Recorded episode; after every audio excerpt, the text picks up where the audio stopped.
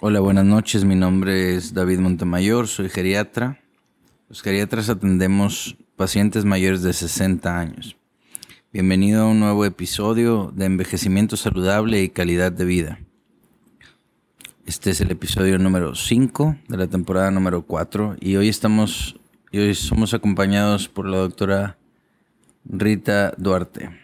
Doctora Rita Duarte es un médico hondureño que tuvo la experiencia de tratar pacientes con COVID el año pasado. ¿Es, cierto eso, doctora?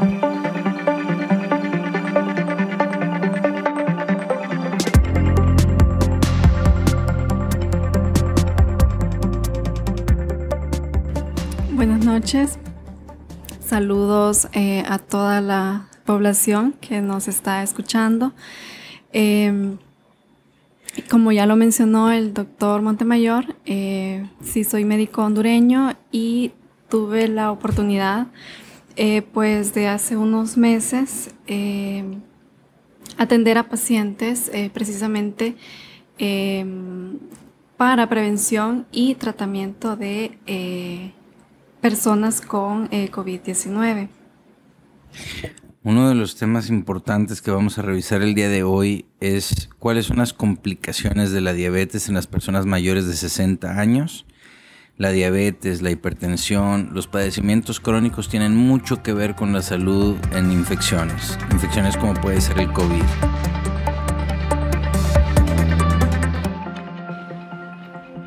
Perfecto. Uno de los problemas más importantes que tenemos para tratar padecimientos es no saber que los tenemos. Uno de los principales problemas es no tener el diagnóstico. la diabetes desafortunadamente no se diagnostica de manera preventiva en muchos de los casos porque no nos hacemos estudios de tamizaje. Los estudios de tamizaje son aquellos que están diseñados para hacer diagnóstico preventivo. Pueden ser desde los piquetes que nos hacemos en los dedos para ver cómo está nuestro azúcar en ayuno, en las clínicas cuando las visitamos, hasta laboratorios como hemoglobina glucosilada que se pueden hacer en laboratorios más sofisticados. O se pueden hacer algo que se llama curva de tolerancia a la glucosa o de resistencia a la insulina también. O la hemoglobina glucosilada, que es un promedio del azúcar que tenemos en la sangre, de la glucosa que tenemos en la sangre en los últimos 120 días. En el caso específico de los pacientes que ya tienen diabetes, es importante el, el tener conocimiento de si tenemos hipertensión arterial, doctora. Esto nos puede afectar en el tema del tratamiento del, del COVID. Pero antes de hablar del COVID, es importante saber si tenemos diabetes, es importante conocer si tenemos también hipertensión arterial o no se relacionan una con la otra.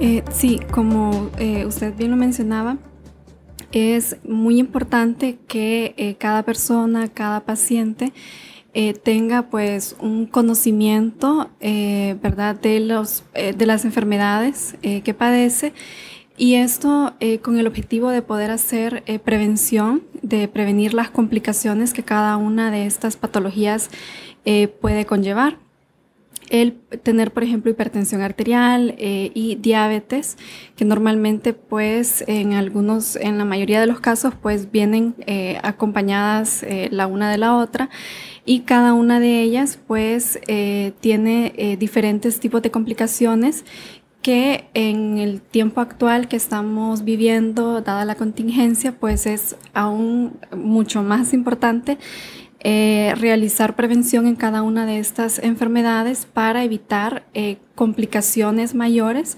eh, que nos pudiera provocar, por ejemplo, un contagio con COVID-19.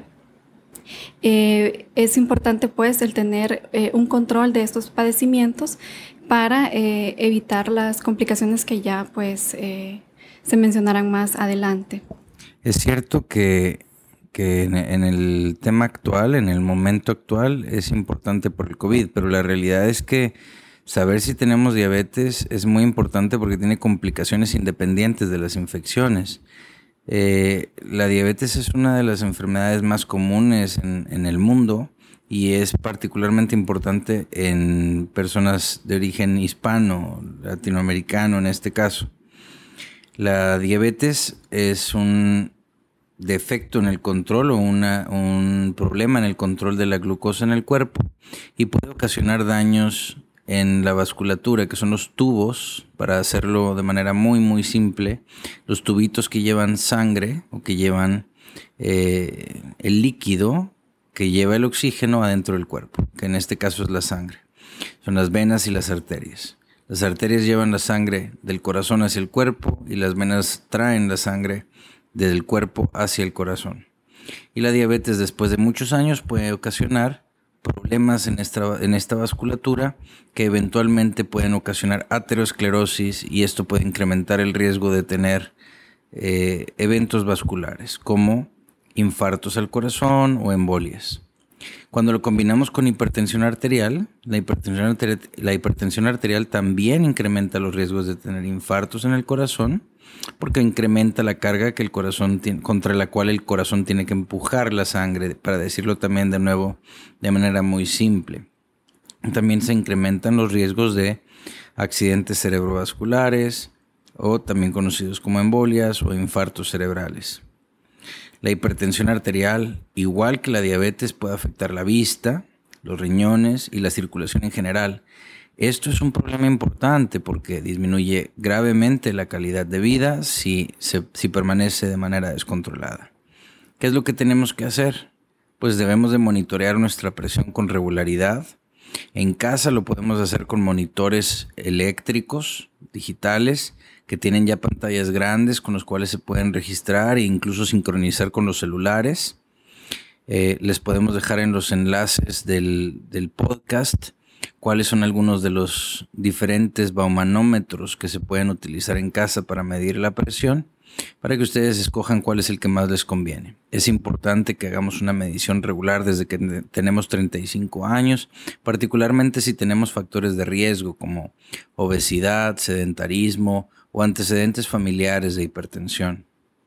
Es importante que si tenemos la presión elevada, eh, hablemos con nuestro proveedor de salud, con nuestro médico, para que nos ayude a disminuirla. Las mejores intervenciones para disminuir la presión arterial siempre serán la dieta y el ejercicio, pero habrá momentos en los cuales los medicamentos se convierten en, en una opción viable.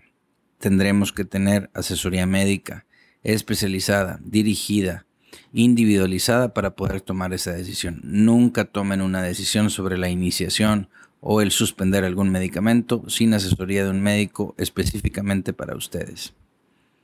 Doctora, ¿cuál es la situación que usted, que usted ha percibido en cuanto a la presencia de diabetes y depresión? Uno de los eh, factores o eh, eh, predominantes eh, con cualquier tipo de padecimiento, ¿verdad? En este caso, hablando de hipertensión o diabetes, ¿verdad? es que el paciente pues puede también presentar depresión al tener esos tipos de padecimientos, pero algo importante, ¿verdad? Es que teniendo el conocimiento de la enfermedad, pues eh, esto es eh, como una ayuda eh, para poder, em, teniendo el conocimiento pues de... La realidad es que, lo, que lo, que tenemos que saber nosotros es cómo identificar el problema. El saber cómo identificar el problema mm, significa que tenemos que entender cuáles son los signos y los síntomas que se pueden presentar. Los signos son aquellas cosas que pueden ver las demás personas. En medicina, signos son aquello que el médico puede ver sin que el paciente se lo diga. Y los síntomas son aquello que el médico no puede ver sin que el paciente se lo diga. Un ejemplo de un síntoma sería, por ejemplo, dolor. El dolor no lo podemos nosotros percibir, solamente podemos entenderlo de acuerdo a cómo nos lo dice el paciente. Un signo, por ejemplo, sería la coloración de la piel. Entonces, en el caso de la depresión y, el, y la diabetes, debemos entender que hay ciertos signos y ciertos síntomas que son comunes en personas mayores de 60 años de edad y por supuesto también en menores de 60 años de edad que deben, que, con los cuales debemos nosotros de levantar la bandera roja para poder dar atención rápidamente y evitar una disminución en la calidad de vida. Y no solamente eso, sino que también evitar una disminución en la función, ya que la depresión nos puede llevar a no poder lograr nuestras habilidades o nuestras actividades diarias, por una parte, y por otra parte podemos eh, no disfrutar lo que estamos haciendo día con día. Signos comunes de la depresión en personas mayores y menores de 60 años son tristeza, sensación de cansancio, pérdida de interés en realizar las actividades que normalmente disfrutamos, tener problemas de insomnio o de hipersomnio, dormir demasiado o dormir muy poco, el aumento o la pérdida de peso, la dificultad para hacer las cosas que tenemos que hacer. Estos son síntomas relativamente comunes. Obviamente, con su médico se haría una encuesta completa para determinar si hay un riesgo mayor de depresión y si se puede tratar en el consultorio de geriatría o si se tiene que referir a un especialista en salud mental. Todo esto se debe hacer de una manera muy responsable, en donde se consideren todas las variables para que usted tenga la atención adecuada en el momento correcto y mantenga su calidad de vida y la función con la que usted eh, mantiene la capacidad para disfrutar su día a día. Es importante siempre hablar con su médico para tomar tratamientos. Muchos de los tratamientos se venden sin receta. No debe de consumirlos sin antes hablar con su médico. La diabetes puede incrementar el riesgo de depresión. De hecho, cualquier enfermedad crónico-degenerativa puede incrementarlo. En el momento en el que tenemos un diagnóstico crónico, podemos sentirnos mal simplemente por el hecho de tenerlo. Y si aparte tenemos alguna complicación de la diabetes, este riesgo se incrementa todavía más. Entonces, todos los adultos mayores de 60 años de edad Todas las personas mayores de 60 años de edad con diabetes deben ser monitoreados para depresión dentro de tres meses después de haber sido diagnosticados con la enfermedad. Y esto aplica no solamente para diabetes, sino para enfermedades crónicas en general. Eh, otro tema importante, complicaciones comunes que podemos tener con la diabetes, particularmente por cómo afecta la diabetes a la vista. Y no solamente la diabetes sola, sino, como ya lo vimos hace rato, la diabetes junto con la hipertensión pueden ocasionar disminución en la vista y creo que pueden ocasionar disminuciones también en el equilibrio que pudieran aumentar el riesgo de tener caídas. ¿Cuál es su experiencia con este tema, doctora? Sabemos pues de que en la población eh, del adulto mayor, la población geriátrica, Em, está muy, eh, hay un mayor riesgo, ¿verdad?, de, eh, de caídas. Y eh, en las personas que presentan diabetes, ¿verdad?, debido a las complicaciones que esta enfermedad puede tener en el organismo de las personas, como por ejemplo, como usted lo mencionaba, el daño a la vista, el daño a los nervios también que puede causar eh, la diabetes. Esto aumenta aún más pues el riesgo eh, de presentar caídas, además de eh, los efectos secundarios que puedan provocar los medicamentos que están utilizando para la diabetes. Entonces sí, se ve aumentado pues mucho más el riesgo de caídas debido a estos factores. Entendido. Entonces tenemos eh, con claridad tenemos afección de la vista, lo cual disminuye nuestra capacidad para entender el entorno y al batallar para entender el entorno podemos chocar con diferentes eh, obstáculos que tengamos en nuestro camino y caernos. La diabetes también puede afectar el balance o el equilibrio que tenemos y eso puede, en combinación o de manera independiente con la vista, afectar nuestra capacidad para mantenernos parados o en bipedestación y eso nos puede incrementar el riesgo de caernos. Se afecta también con la diabetes la sensación en los pies y al afectarse la sensación en los pies no detectamos con claridad si estamos pisando una pequeña piedrita, si estamos pisando un escalón, no detectamos si tenemos bien abrochados los zapatos o los tenis y podemos también tener un, incremento en el riesgo de caídas por esto.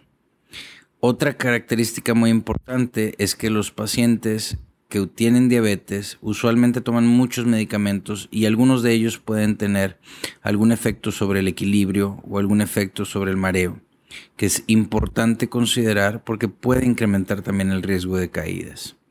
Es muy importante, como recomendación, que si ha tenido una caída se lo comunique de manera inmediata a su médico. Incluso si no siente nada y piensa que la caída no tuvo nada que ver con algo mayor, si no se golpeó la cabeza, si tuvo la caída es importante que lo comunique a su médico para asegurarse que no tenga una causa eh, mayor como una infección urinaria, una infección respiratoria, un descontrol de la diabetes, un descontrol de la hipertensión. Y ya una vez descartando esas, esas causas, tratar de hacer ejercicios que permitan que recupere el balance y el equilibrio y se disminuye el riesgo de tener caídas subsecuentes. Pero es importante reportarla en, en cualquier momento. Eh, la diabetes y la incontinencia urinaria, doctora, ¿cuáles son sus pensamientos sobre eso?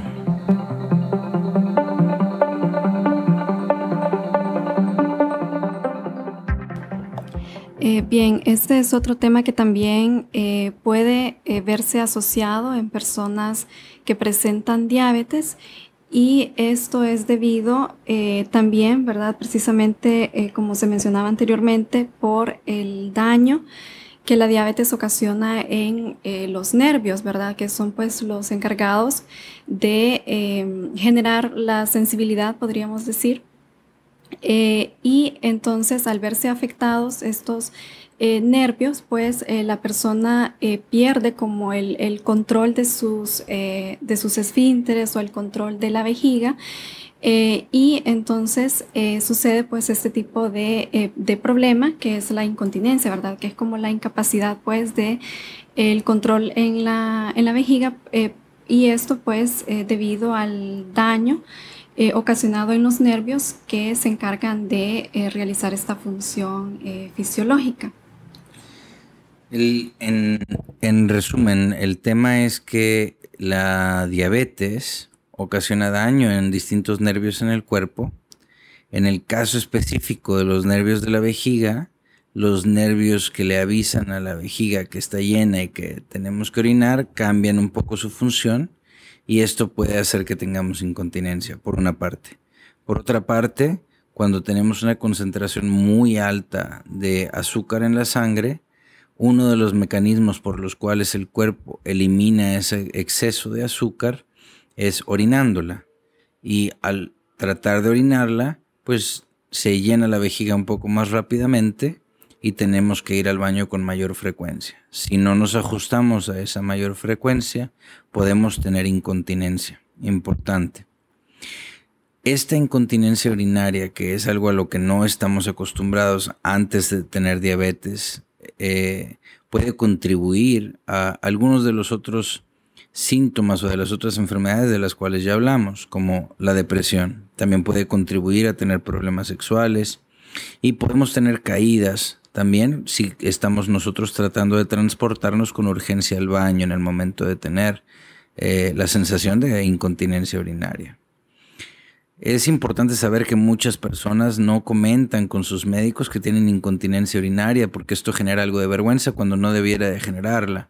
Es un tema perfectamente eh, común que tiene tratamientos diversos y se hace de manera conjunta con otras especialidades cuando así debe de hacerse. No hay por qué tener vergüenza, al contrario hay que comunicarlo al médico inmediatamente. La incontinencia es una condición médica y depende, o más bien es responsabilidad de nosotros como médicos, el apoyar con tratamientos adecuados de acuerdo a las necesidades que cada uno de ustedes tengan para lograr las metas de salud que, que, que, sean las ideales para ustedes. ¿Qué, ¿Cuál es su opinión sobre el otro tema que platicábamos, doctora, sobre el efecto de, la, de las múltiples medicinas en, su relación con la diabetes?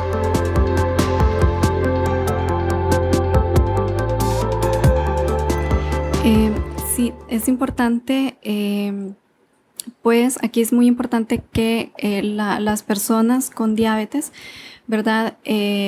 Puedan recibir un tratamiento eh, por un profesional de la salud, ¿verdad? De acuerdo o individualizado a cada, a cada persona, porque eh, diferentes medicamentos, ¿verdad? pueden tener diferentes efectos secundarios y en algunos casos la combinación de algunos, ¿verdad? de algunos de los medicamentos, pues pueden tener eh, pueden provocar como un tipo de, sinergia, ¿verdad? Y que el, aumentar el efecto de, alguno de los otros medicamentos o provocar algún alguna otro tipo de eh, complicación, ¿verdad? Al combinar ciertos medicamentos, por eso es importante eh, el no automedicarse, sino el recibir el tratamiento por el profesional de salud o por el médico de cabecera de cada, de cada paciente. Correcto, entonces podemos tener efectos directos de los medicamentos que ocasionen complicaciones con la diabetes y también podemos tener interacciones entre los medicamentos que estamos tomando que creen nuevos síntomas que nos puedan complicar es muy importante tener una lista completa de los medicamentos que estamos tomando siempre antes de ir con el médico para poder exponerle todo lo que hemos tomado, no solamente por indicación del médico, que la recomendación sería que solo se tomara aquello indicado por su geriatra, pero esta no es en muchas de las ocasiones no es la circunstancia con la que nos topamos, sino que a veces hay recomendaciones de algún vecino, de alguna tía, de algún primo, y se agregan medicamentos sin que hayan sido indicados por el médico.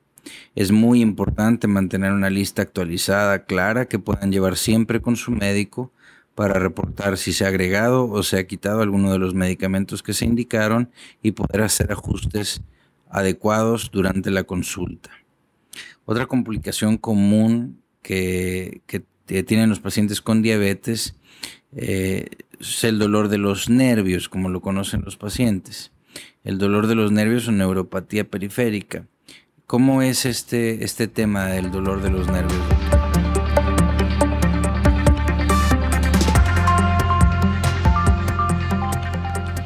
Sí, eh, como lo mencionábamos, eh, una de las eh, principales complicaciones de los pacientes con diabetes es el daño que eh, esta enfermedad ocasiona a los nervios, eh, provocando así pues un tipo de dolor específico, ¿verdad? Que tiene sus características propias y para poder identificarlo podemos definirlo, ¿verdad? Que es un tipo de dolor que se puede presentar pues ya sea en las manos, o en las piernas y es una sensación eh, como de un dolor em, como tipo eh, adormecimiento, hormigueo, eh, ¿verdad? descrito así por, por los pacientes que padecen ese tipo de dolor, conocido como dolor neuropático o neuropatía diabética.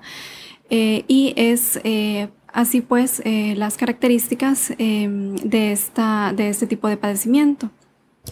Correcto. El dolor de los nervios, entonces, que se llama neuropatía, y en el caso específico de que la causa fuera la diabetes, es la neuropatía diabética, puede provocar sensaciones de quemadura, de hormigueo, de entumecimiento o adormecimiento, o de incluso dificultad para movimiento o parálisis. Estas diferentes sensaciones pueden limitar la sensación en los pies y ocasionar otros problemas como úlceras que luego se pueden infectar y que pueden ocasionar problemas asociados al pie diabético. la neuropatía diabética no solamente puede ocasionar dolor intermitente, sino también dolor continuo. Una de las recomendaciones que debemos hacer, que es muy repetitiva en cada una de, de estas complicaciones, pero que se debe de repetir, es hablar con eh, prontitud con su médico para poder tratar los dolores. Una vez que se identifica que el dolor proviene de una neuropatía diabética, hay que hablar de los diferentes tratamientos posibles y hablar de las diferentes complicaciones que estos tratamientos pueden tener, o más que complicaciones, de los efectos secundarios que pudieran tener. También poner eso de un lado de la balanza, es decir, poner los efectos secundarios de un lado de la balanza y del otro lado de la balanza poner los beneficios que el tratamiento va, a traer consigo. Si tenemos un dolor que es incapacitante o que nos está disminuyendo importantemente la calidad de vida o la función, el tratamiento tendría como finalidad disminuir ese dolor para poder continuar con nuestras actividades cotidianas de una manera más normal y más natural. Pero habrá que entender cuáles son no solamente los efectos secundarios del medicamento, sino también las interacciones que tenga con el resto del tratamiento que estamos tomando. Obviamente, tener un buen control del azúcar, de la glucosa, durante desde el momento en el que nos diagnostican la diabetes, este, en adelante, es muy importante para disminuir el riesgo de tener una neuropatía y que ésta empeore. La neuropatía, recordemos, es el tema del dolor en los nervios que puede corresponder a sensaciones de quemadura, hormigueo, entumecimiento y hasta dificultad para moverlos pies. Entonces el control del azúcar es, muy, es una muy buena manera de prevenir, pero una vez que ya lo tenemos instaurado, hay algunos medicamentos que pueden ayudar. Lo único que tenemos que hacer es poner sobre la balanza los beneficios con los efectos secundarios que pudieran tener los medicamentos y las interacciones que estos medicamentos pudieran tener con el resto del plan terapéutico. Doctora, ¿y qué, qué de la diabetes con los problemas de memoria?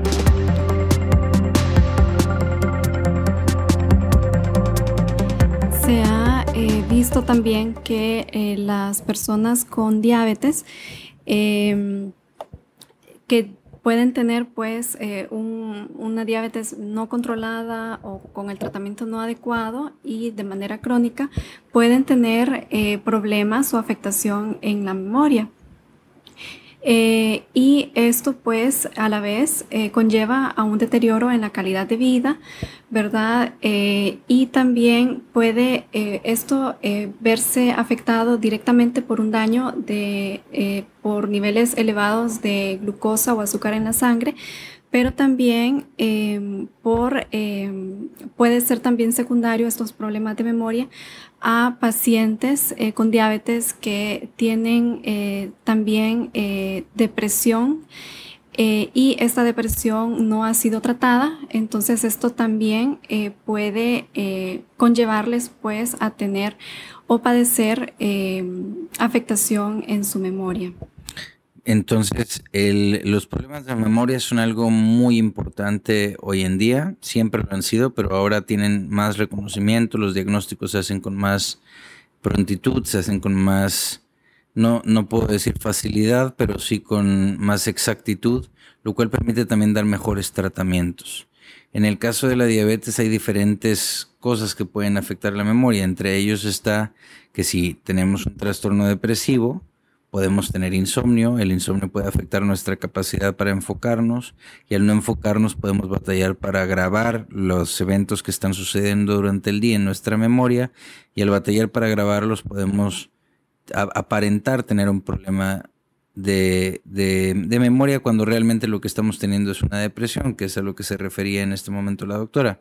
En algún momento la depresión se conoció como pseudodemencia. Claro que no es una demencia, es simplemente un estatus en el cual no estamos 100% atentos a lo que está sucediendo y eso disminuye nuestra capacidad para eh, guardar en los cajones de nuestra memoria cada uno de los eventos que suceden.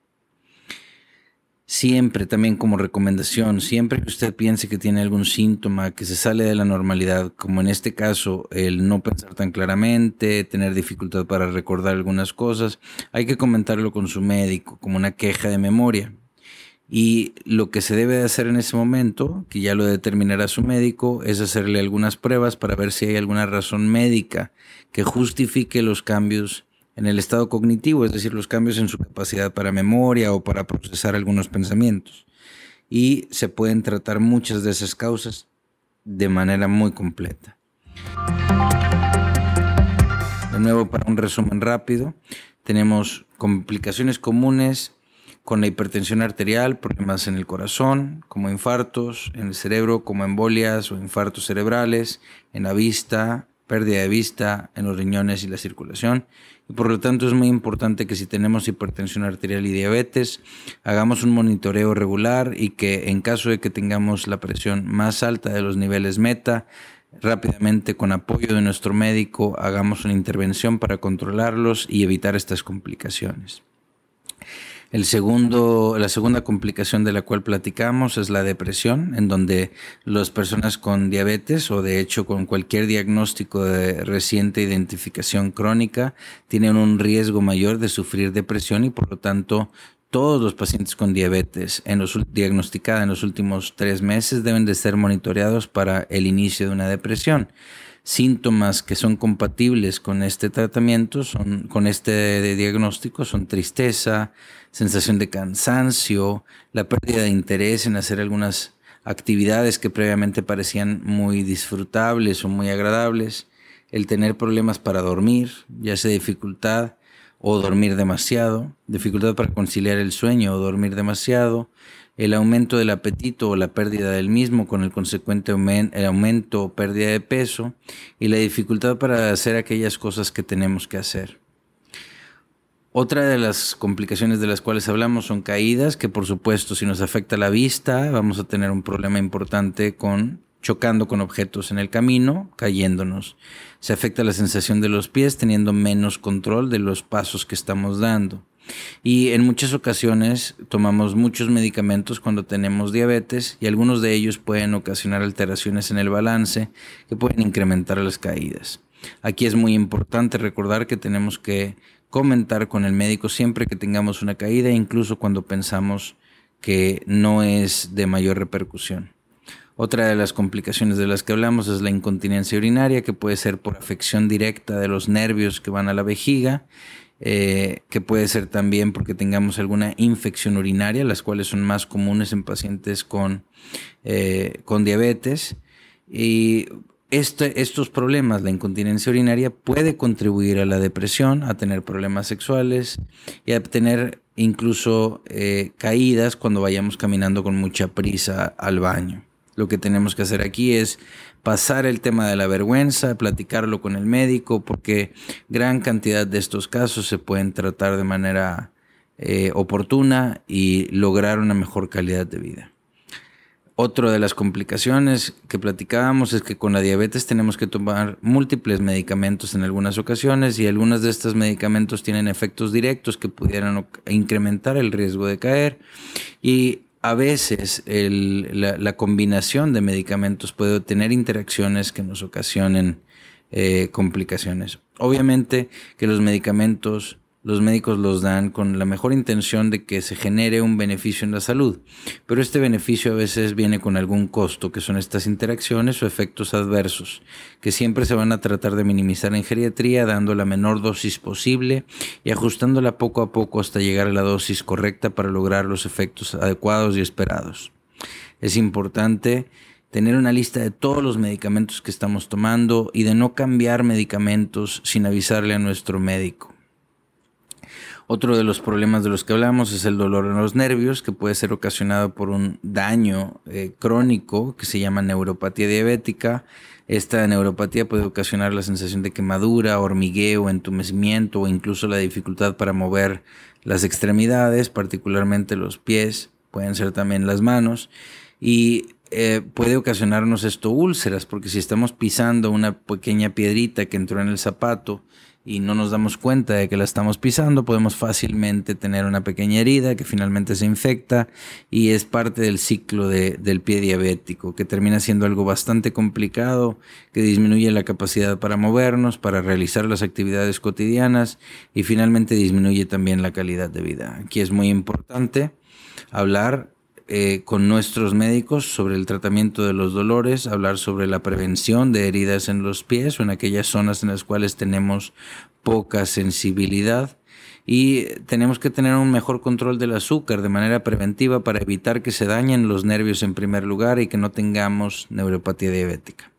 Y el último problema del que hablamos era el, o la última complicación de la que hablamos eran los problemas de memoria tenemos aquí eh, claro que podemos tener, como ya lo habíamos hablado antes, particularmente si está combinado con hipertensión, eh, un incremento en el riesgo de infartos, no solamente cardíacos, sino también eh, cerebrales, y estos infartos pudieran afectar la, la memoria.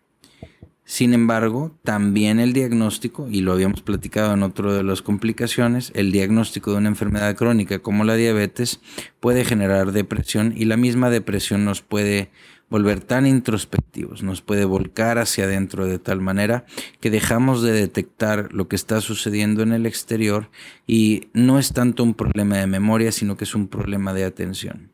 Es muy importante reportar inmediatamente a nuestro médico si tenemos dificultad para recordar algunas cosas, para que se realicen pruebas específicas para identificar razones médicas para los cambios cognitivos, es decir, eh, hacer pruebas médicas para identificar si esa pérdida de memoria o esa queja de memoria tiene una explicación médica y si la tiene, identificar el tratamiento adecuado para resolverla.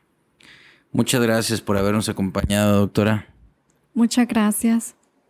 Y eh, únicamente eh, recomendarles, ¿verdad? A todas las personas que nos escuchan, eh, a quienes ya padecen estas enfermedades, eh, mantenerse siempre informado eh, con su médico y sobre todo en la población geriátrica, eh, importante eh, llevar siempre un control y seguimiento con su geriatra, ya que como lo mencionaba el doctor, en la, en la población geriátrica pues muchos de los medicamentos requieren un ajuste especial en, en cada una de sus dosis. Eh, y así pues evitar complicaciones mayores y a las personas que eh, no tienen eh, un diagnóstico de este, de este tipo de padecimientos, pues realizarse siempre pues chequeos para poder detectar a tiempo cualquier síntoma o cualquier signo de estos padecimientos y poder prevenir a tiempo.